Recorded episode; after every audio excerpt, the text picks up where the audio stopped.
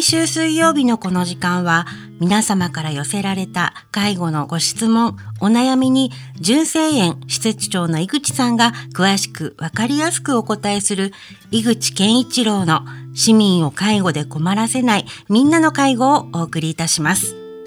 私は番組アシスタントの FM 小田原小山由香子と申します。井口さん、今週もよろしくお願いいたします。はい、よろしくお願いします。えー、本日は昭和女子大学福祉社会学科の助教の、えー、野田由紀さんにお越しいただいております。野田さん、よろしくお願いします。よろしくお願いします。今日もズームというところでね、あの、収録しておりますけれども、えー、野田さんと私はですね、えー、神奈川県の社会福祉士会の中でですね、多文化ソーシャルワーク研究会というところで、えー、一緒に活動をしている仲間でもあります。はい。改まって、実はですね、僕、あの、コロナ禍になってからしか野田さんに会ってないので、会ってないっていうか、オンライン越しでしか話してはいないんですけれども、あの、こうやって、あの、しっかりお話を聞くっていうのは実は初めてなので、とても楽しみにしてます。はい。野田さんは社会福祉士ですよね、今更ですけれども。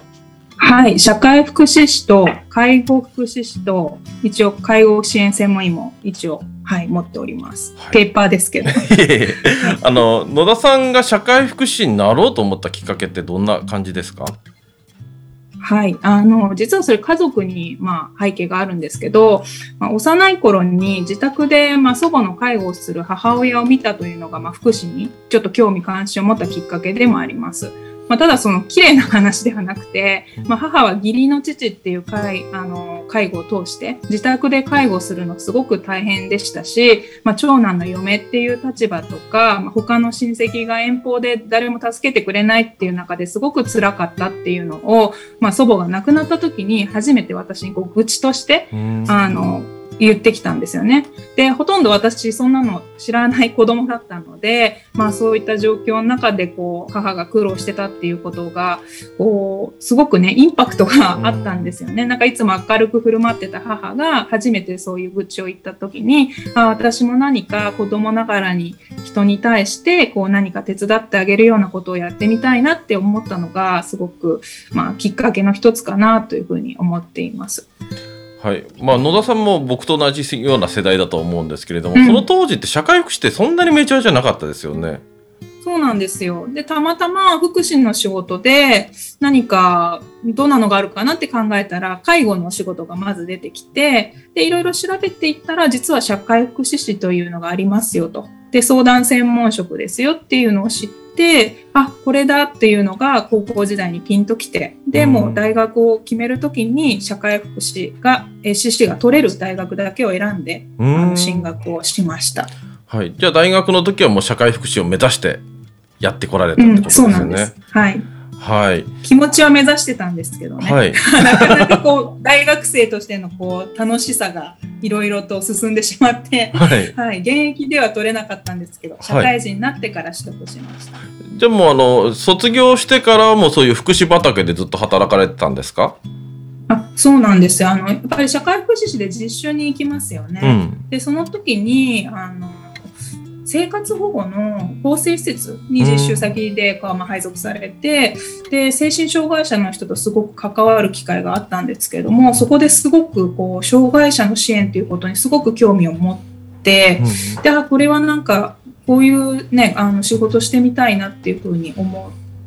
まあ、入り口は介護でしたけれども、こう大学で学びながら実践に触れ合いながら障害者の支援やってみたいなっていうことで卒業後は知的障害者のいわゆる当時13施設っていうところに就職しました。うん。で、まあ、知的障害者の施設で、まあ、ここからどんないろんな エピソードがあると思うんですけれども そこで、まあ、知的障害者の施設で働いた後に外国行くんですか？そうなんですよ。あの、ここの施設さんがですね、まあ、よくこう遠足とか旅行っていうのはね、どこの施設でもされてると思うんですけど、5年に1回ぐらいのペースで、海外に150人の利用者全員連れて旅行に行くっていうことをされていて、はい、あの、私ももちろん入ってから知ったんですけれども、うん、でそこの中で、まあ、私もそれに行くチャンスを得ましてでえなんでわざわざ150人も連れて海外に連れてくんだとかすごい大変じゃないですか。想像しただけでも準備も大変だし、まあ、ましてや英語が話せるような方たちではないので向こうで現地の方とどうやって過ごすのかなとかすごくいろんなこう疑問もありつつ今参加したんですよね。でその中ですごくこうみんな楽しそうに現地のボランティアさんが関わってくださって、まあ、いろんなあのアクティビティに参加したりとにかくこう、まあ、海外であってもこういった旅行に参加して単純にみんなであの同じ時間を楽しんだりいろんな方と関わったりするっていうことが本当に大切なことなんだなっていうのをこう実感してまあ、その中でこう人との関わりとかいろんな文化を超えた関わりとかっていうことが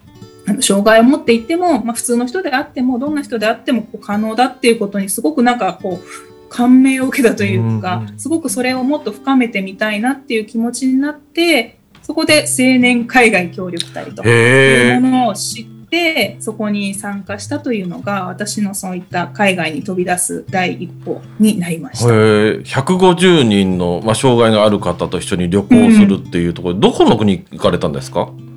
私はあのご縁があってオーストラリアと韓国に行かせていただいたんですけどもその他にも、まあ、ハワイにも行ったり香港マカオにも行ったりとかもしています。へえじゃあ毎年その人たちは旅行するんですか？まあね、今コロナでねいろいろ難しいと思うんですけどあのいろいろ近隣のバス旅行とかも毎年行ってるんだけれども、うんまあ、何年かに1回そういったこう例えば北海道とか沖縄とかちょっと長距離または海外とか行ったりするような旅行をしていました。へ僕はあのまあ福祉の、まあ、専門職になってからあんまり外国あでも韓国とか台湾とか行くかあのヨーロッパだとかあとまああのオーストラリアだとかあの欧米諸国って僕あんまり行ったことないんですけれどもどうですか、向こうの人たちって？いやもう本当にフレンドリーでいや私みたいな人は英語ができなければ海外では通用しないと思ってしまっていたので、もう全然その素直にこう楽しいとか日本語で言ってもあちらの方はこう表情とか行動を見てなんかこう英語で話しかけてくださったりとかしてお互いななんだか通じてるんですよね。なんかそういうななんだろうそういうボランティアの方がたくさん手を挙げてくださったっていうことにもすごくびっくりして、うん、なんかそういうところがやっぱりまあ欧米はそういったあのチャリティーとかうんボランティアっていうことがすごく根付いてんだなっていうことも印象深くあります。でそれで、まあ、青年海外協力隊でどこの国に行かれたんです、はい、あのー今青年海外協力隊は自分で行きたい国を結構こう案件を選んで希望できるそうなんですが、私の当時はこう自分がまあ社会福祉の立場で障害者支援であの派遣されたんですけれども、えーっとルーマニア東欧のルーマニアという国に派遣されました。うん、今はもう EU 入ってしまったので協力隊の派遣国ではないんですけれども、うんえっと、それが2004年ですねうん。EU 入る前の、はい、ルーマニアの障害者施設に派遣されました。ルーマニアというと僕はあのハジとかポペスクとかムトゥっていう サッカー選手しか知りませんけど どんな国なんですかルーマニアっていう国は？そうですね。もともとやっぱり社会主義の国なので、少しちょっとそういった色が残ってるかなという印象を受けますね。うん、で、その中でこれから EU に向かってこう変わっていくような、すごく過渡期でもあったのと、まあそういった影響もあって、まだ当時、私がいた2004年っていうのは、なかなかこう経済状況も良くなくて、えーっと、いわゆる首都と地方ではお給料の差もかなり激しくて、私はいわゆる地方都市、あ地方のかなり小さい町に派遣だったんですけども、小学校の先生とか福祉職のレベルで月にだいたい100ユーロぐらいうん、のお給料。100ユーロというといくらぐらいです？まあだいたい1万2、3000円ですね。あ。ははい、当時で。あ。はい、で首都であっても、まあ、大体500ユーロぐらいというふうに聞いていたので、うん。まあ、かなり地域格差もありましたしそれで見ても日本と比べるとだいぶこう経済的な差がある国だったかなと思います。そういう国だとやっぱり貧困の問題もあるんですか？あそうですね、うん。あのいろいろなあの路上で生活されている方もいらっしゃったりとか、あとはルーマニアはそのマンホールチルドマンホールチルドレンと呼ばれる、うん、あの当時チャウセスクという大統領が子供を増やすために輸血をあの奨励してあの力をつけるために輸血をするということを奨励してそれをきっかけにちょっとお子さんがエイズになってしまうというようなことがあったんですね。でお母さんが亡くなエイズで亡くなってしまって子供もエイズあエイズ孤児としてあの生活をしなきゃいけないような状況になってでそこで行き場がないということで、まあ、マンホールの中であの地下でみんなで生活をしているというような方がまだ一部ですけどね当時も残っていたりとかまあ、もちろんそれは福祉が少し進んでそういう子たちを保護するようなあのストリートチルドレンを保護するような施設もかなり当時は増え始めていた感じでした。はいあのとってもなんかすごい世界だなと思いながらお時間になってしまったので次回も引き続き野田さんにお話聞きたいと思います。野田さんありがとうございました。ありがとうございました。井口健一郎の市民を介護で困らせないみんなの介護では、介護に関するご質問、ご相談をお待ちしております。メールは fmo.fm- 小田原 .com。フ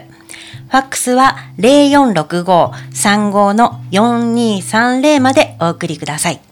この番組は社会福祉法人小田原福祉会の提供でお送りいたしました。特別養護老人ホーム純正園からのお知らせです。日本の65歳以上の高齢者は3600万人。女性の4人に1人が70歳以上の時代です。そして家族の介護を隠している人はおよそ1300万人いると言われています。特別養護老人ホーム純正園では個別に介護の無料相談会を行っています。特別養護老人ホームへのご入居を考えている方、在宅介護の苦しさ誰にも言えない悩みを抱えている方在宅介護で仕事とプライベートの両立に悩んでいる方純正園ではどのような相談でもお受けいたします。介護の専門家があなたの気持ちに寄り添いながら介護が必要なご家族と暮らす生活設計を一緒に考えます。もちろんプライバシー対策は万全です。市民を介護で困らせない。純正園相談室までお気軽にご連絡ください。電話は0465-346001メールは info アットマーク純正園 .jp です。